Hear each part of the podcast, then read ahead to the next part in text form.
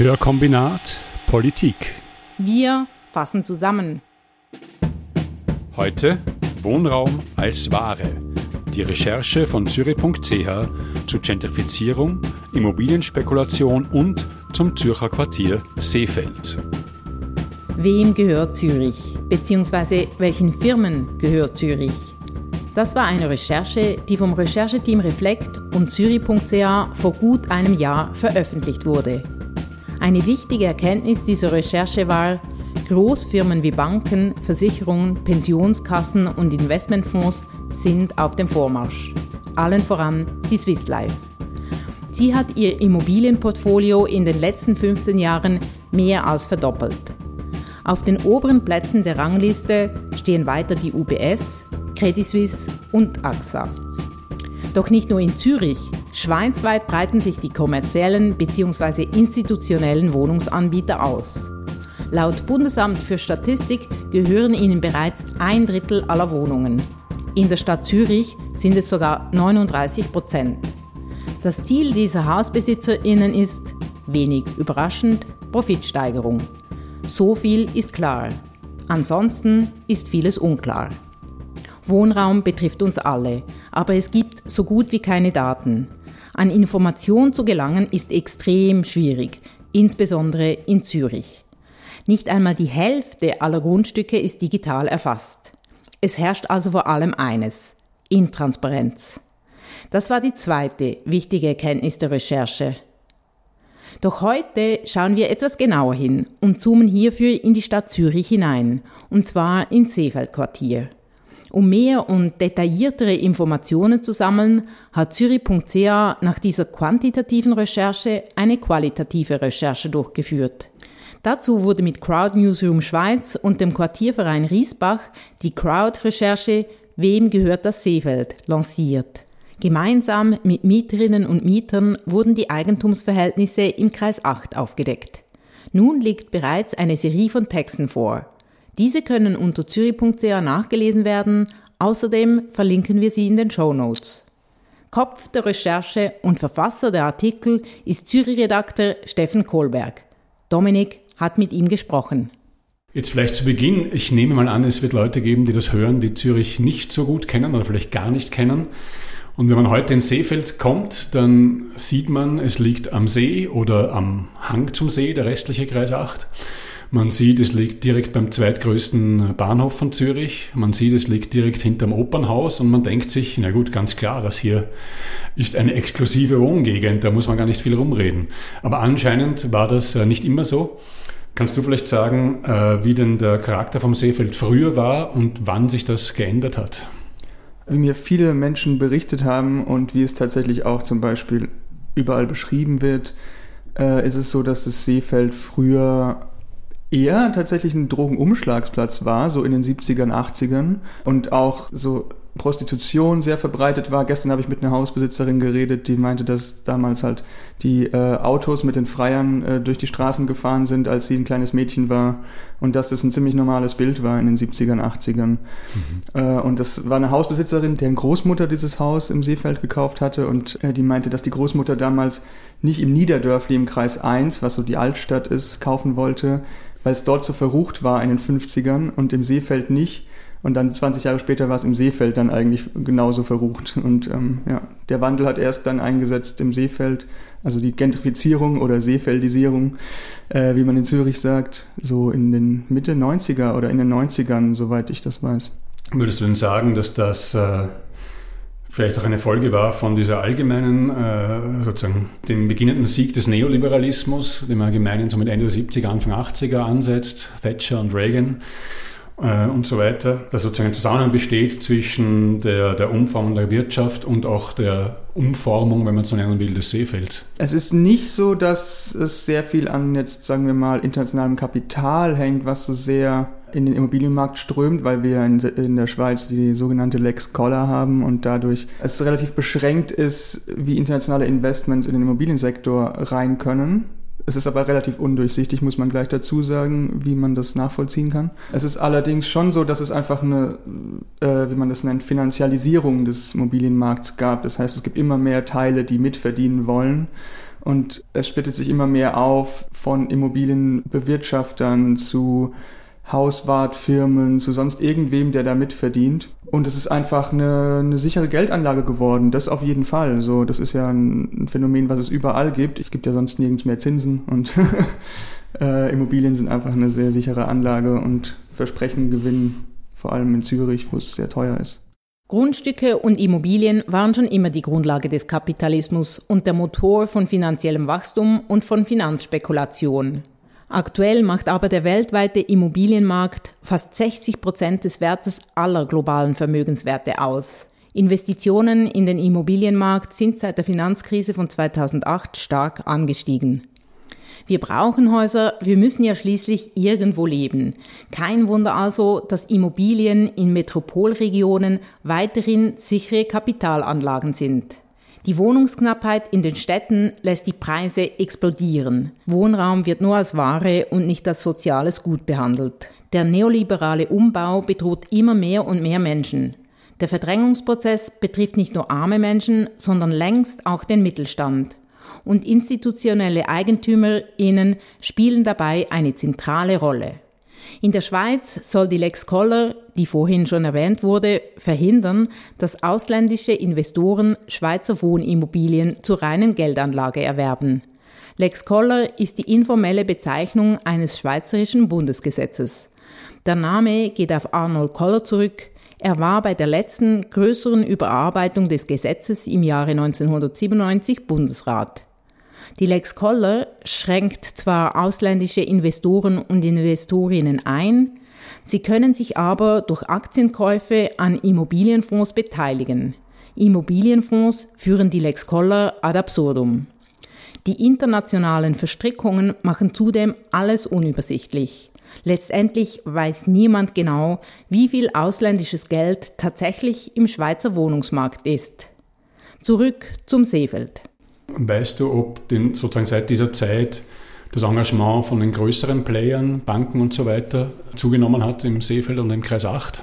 Definitiv. Das ist ein Phänomen, was es in ganz Zürich gibt, ähm, aber im Kreis 8 ist es nochmal ein bisschen verschärfter, dass einfach Private in den letzten 20, 30 Jahren an institutionelle verkauft haben und das sind halt viel Banken, Versicherungen, Pensionskassen, die auch ganze Blöcke quasi dann aufkaufen und abreißen und neu bauen.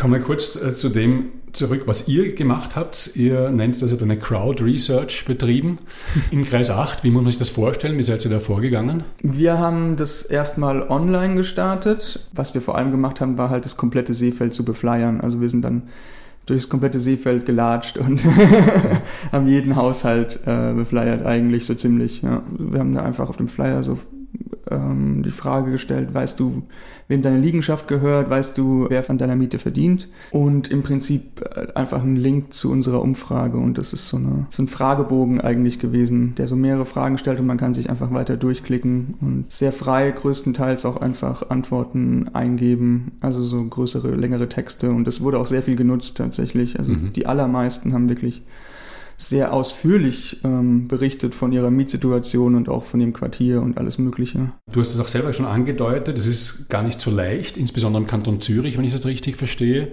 an so Daten über Besitzverhältnisse ranzukommen, weil das alles ziemlich intransparent äh, gehandhabt wird.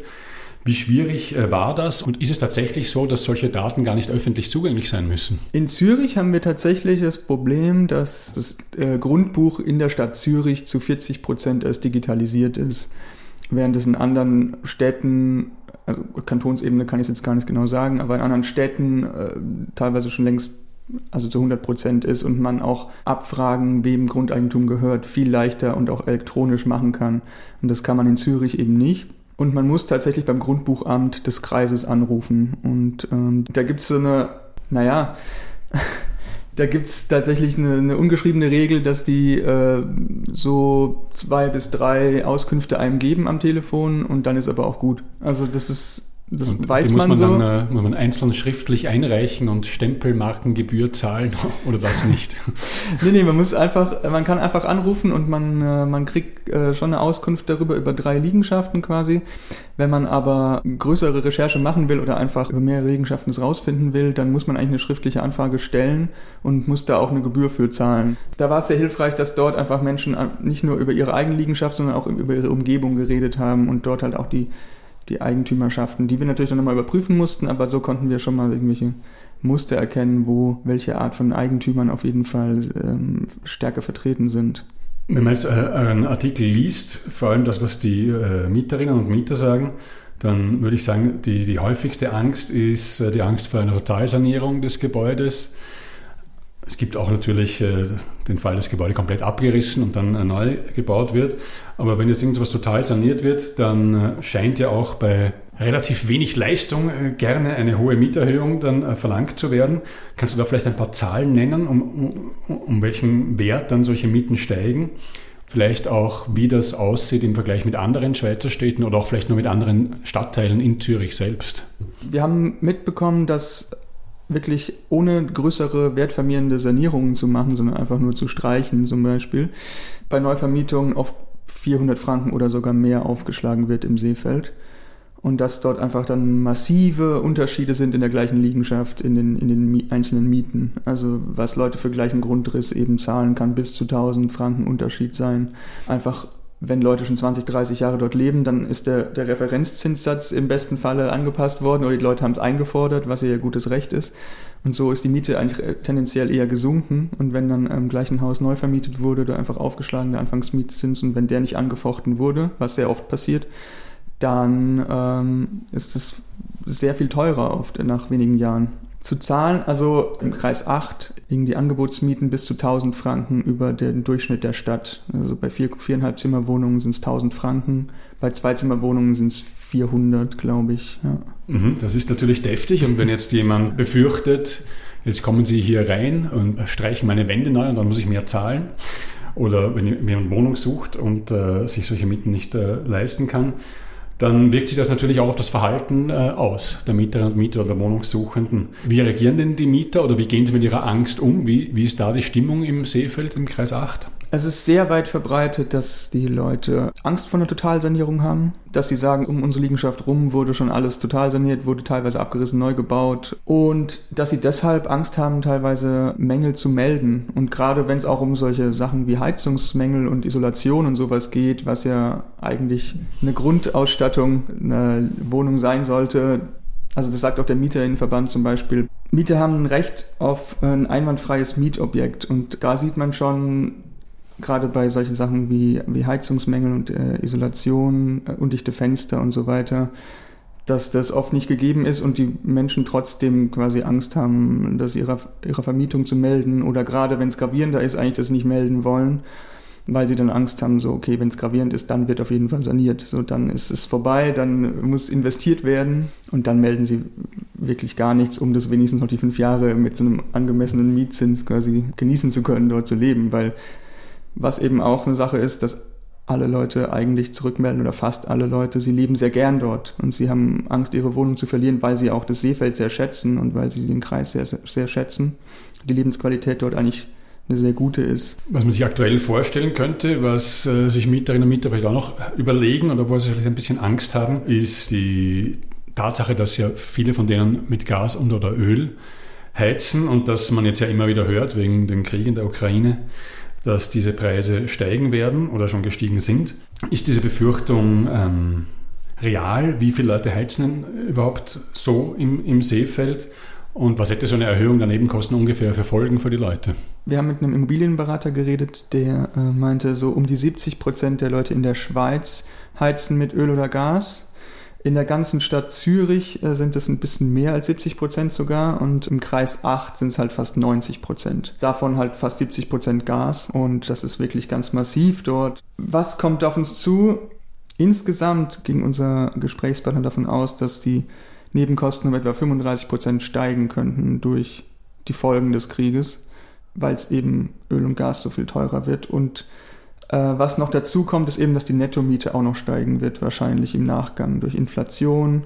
Und dadurch, dass der Referenzzinssatz eben steigen wird, der ja die ganzen, was weiß ich, wie viele, 10, 15, 20 Jahre immer gesunken ist.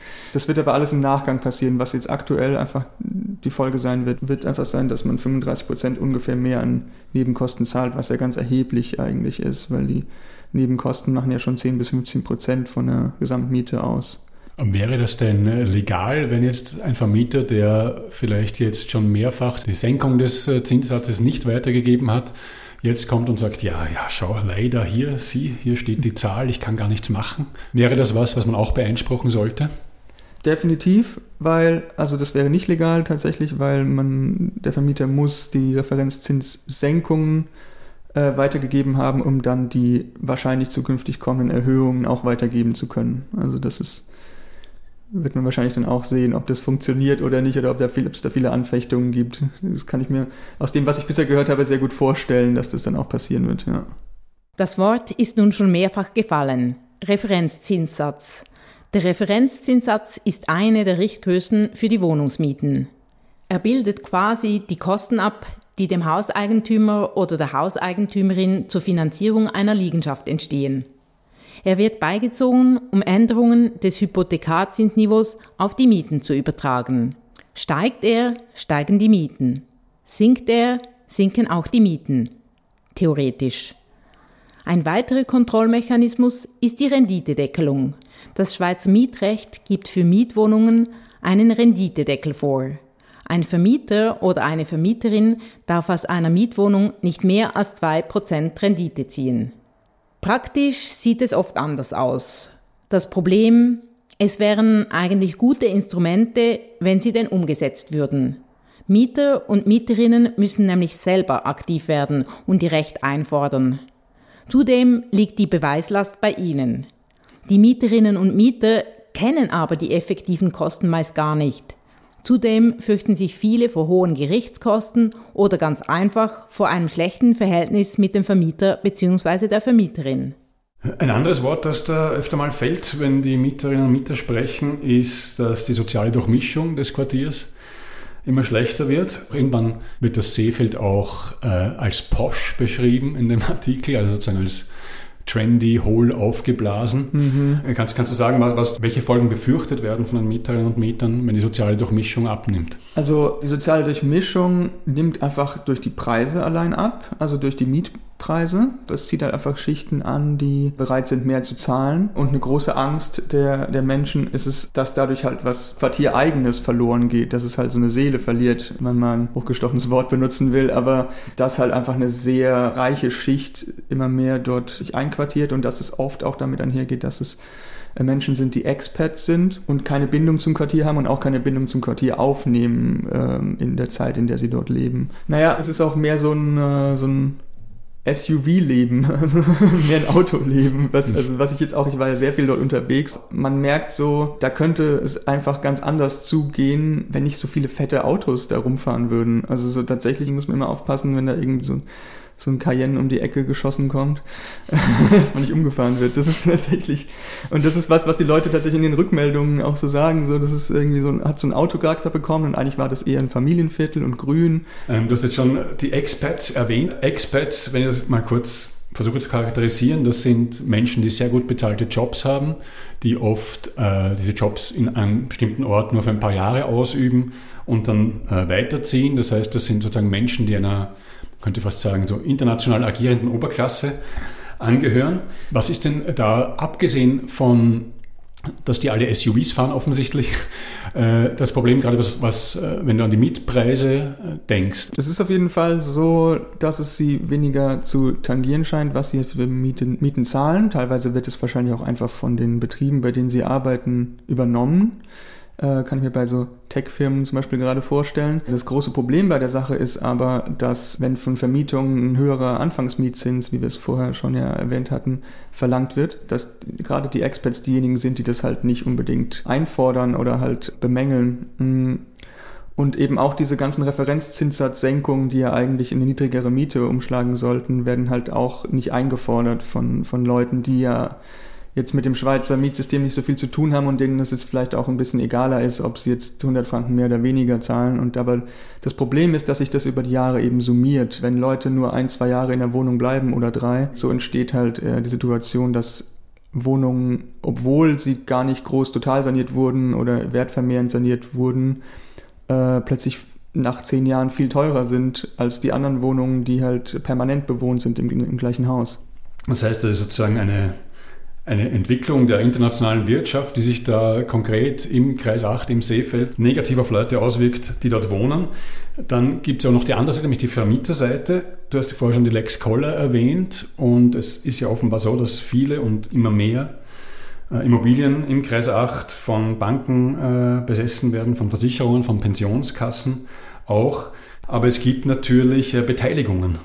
Weißt du, wie das bei diesen Firmen aussieht, die da im Kreis 8 aktiv sind? Dadurch, dass es vor kurzem eine Recherche rauskam äh, bei, bei reflect.ch, äh, konnte man das einsehen, dass BlackRock eigentlich überall äh, Beteiligungen hält, an allen Firmen, also allen Banken, Versicherungen ähm, und so weiter, die auch Immobilien im Seefeld halten. Und das ist, äh, also BlackRock hält ja fast an allen großen Firmen weltweit Anteile. Und somit ist natürlich mindestens BlackRock da ein Stück weit im Immobilienmarkt beteiligt. Äh, es ist davon auszugehen, dass es noch mehr internationale Finanz, Finanzunternehmen sind. Finanzdienstleister. Finanzdienstleister wollte ich gerade sagen, ja. Mhm.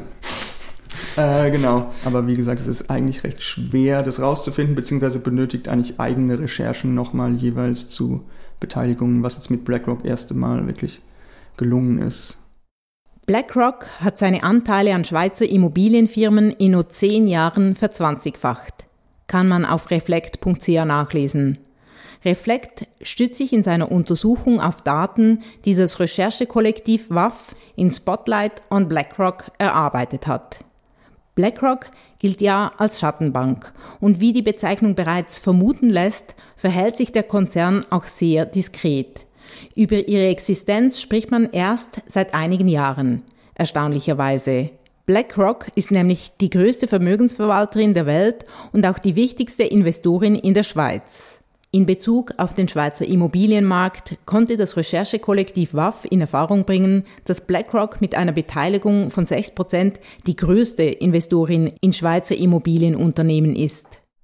Also du hast es ja mehrmals schon erwähnt, dass es eigentlich äh, Möglichkeiten gäbe, innerhalb vom Schweizer Mietrecht eine, äh, eine Mieterhöhung anzufechten. Mir scheint aber das, insgesamt dieses Mietrecht so funktionieren wie der äh, mir sehr unangenehme Spruch, wo kein Kläger, da kein Richter. Ist es denn, gibt es denn Bestrebungen, weißt du das in der Schweiz oder Initiativen, die da versuchen, die, die Beweislast oder so umzukehren oder, oder andere Schritte zu setzen? Soweit ich das nachvollziehen kann, ist es tatsächlich ein ständiges äh, Tauziehen zwischen der Eigentümer und der Mieter. Seite, also der, der Mieterinnenverband und der, der Hauseigentümerverband sind eigentlich ja die großen Verbände auf beiden Seiten. Und beide Seiten ähm, ringen quasi in der, in der schweizerischen Politik immer darum, was für Mieterinnenseite oder für Vermieterinnenseite rauszuholen aus dem Mietrecht. Also es gibt die Bestrebungen von Mieter, also es gibt ganz klar Bestrebungen vom Mieterinnenverband, äh, da eine Beweislast umzudrehen, aber gleichzeitig gibt es auch Bestrebungen vom Hauseigentümerverband, eigentlich die die Anfechtbarkeit ein Stück weit auch zurückzudrängen. Also definitiv ermutigt der Mieterinnenverband ähm, die Menschen, was dagegen zu tun und sagt auch ganz klar, äh, ohne wertvermehrende Investitionen ist ein erhöhter Anfangsmiet äh, Mietzins eigentlich selten rechtens und man kann dagegen vorgehen. Prinzipiell heißt es vom Mieterinnenverband, Schlichtungsverfahren ist eigentlich sehr häufig erfolgreich. Ähm, jetzt am Schluss noch zwei Fragen. Ich würde mal annehmen, auch aus dem, was ich in anderen Städten so sehe, dass diese Probleme der Gentrifizierung sich einander überall ähneln. Aber gibt es vielleicht, weißt du das, Länder, die diesem Druck besser widerstehen, als die Schweiz das tut? Also ein ganz klassisches Beispiel ist ja einfach die Stadt Wien, also wo es einfach schon seit lass mich lügen, seit äh, 100 Jahren diese ähm, sehr starken Sozialbauprogramme gibt und man das also auch... 100 Jahre ist nicht gelogen. äh, und man das ja einfach nie dem Druck äh, nachgegeben hat. In Deutschland war das ja irgendwie in den 80ern, 90ern hat man ja einfach begonnen, ähm, Sozialwohnungsbestände einfach zu, an, zu veräußern, weil man dachte, irgendwie jetzt äh, der Staat zieht sich raus und das hat man ja dort nie gemacht, soweit ich weiß. Und das zahlt sich ja jetzt aus dort. Also die, die Mietpreise sind ja im Verhältnis, im internationalen Verhältnis sehr niedrig oder zumindest irgendwie sehr, man kann sich es einfach leisten, in einer großen Metropole zu wohnen dort. Und das ist ja wirklich eine Seltenheit eigentlich inzwischen in Europa. Im letzten Jahr, im September 2021, äh, ist, würde ich schon sagen, durchaus überraschenderweise in Deutschland, also in Berlin, die Initiative Deutsche Wohnen und Co. enteignen äh, angenommen worden. Also das heißt, eine Initiative, die jetzt mal aufs erste Hinhören fast schon kommunistisch klingt, ist dort von fast 60 Prozent der Berliner Bevölkerung angenommen worden. Äh, bei Deutsche Wohnen ist übrigens der größte Anteilseigner ist ebenfalls BlackRock. Es, es, beginnt halt der traditionelle Eiertanz, wenn so fortschrittliche Sachen angenommen werden, wie man das jetzt genau umsetzen kann und so. Aber einfach die Tatsache, dass es angenommen wird, sollte eigentlich ermutigend sein. Meinst du, hätten in der Schweiz ähnliche Initiativen, also im Abstimmungsland Schweiz, ähnliche Initiativen eine Chance? Das kann ich mir kaum vorstellen, ehrlich gesagt. Also ähm, man schätzt doch einfach hier sehr die private Initiative und man lässt das private Eigentum, also auch wenn es institutionelles privates Eigentum ist, äh, dann doch eher in Ruhe äh, wirtschaften, vor sich hin wirtschaften, als dass man sagt, wir enteignen jetzt. Also es ist ja eher so tatsächlich, dass die Stadt, wenn sie versucht, äh, noch irgendwas zu bauen oder irgendwo, ähm, irgendwo Siedlungen aufzuziehen, dass sie eher versucht, noch irgendwie Bauland zu tauschen mit irgendwelchen, mit irgendwelchen Immobilienfirmen oder ähm, ja, oder halt sehr teuer abkauft. Ähm, ich könnte mir nicht vorstellen, dass das funktionieren würde hier. Nee. Hier gilt es vielleicht anzumerken, dass man sich das vorher in Berlin ebenfalls nicht vorstellen konnte. Mit Gewissheit lässt sich sagen, die zentralen Triebkräfte der aktuellen Zuspitzung auf dem Wohnungsmarkt sind der Rückzug des Staates aus der Wohnraumversorgung, die Privatisierung öffentlicher günstiger Wohnungen und der drastische Anstieg von Immobilienspekulationen im Zuge der Wirtschaftskrise. Der kapitalistische Wohnungsmarkt ist nicht in der Lage, Verdrängungsprozesse zu stoppen oder die Wohnungsnot zu beheben. Und er will das auch gar nicht. Die Akteure und Akteurinnen sind an Profitmaximierung interessiert und nicht daran, dass Menschen gut und zufrieden miteinander zusammenleben. So gesehen kann der Entzug von Wohnungen aus dem privaten Wohnungsmarkt und letztendlich die Vergesellschaftung von Wohnraum wirklich eine Lösung sein. Das Thema wie wollen und werden wir wohnen, dass es einerseits sozial gerecht, aber auch ökologisch ist, wird uns die nächsten Jahre immer mehr und mehr beschäftigen. Hörkombinat Politik. Wir fassen zusammen.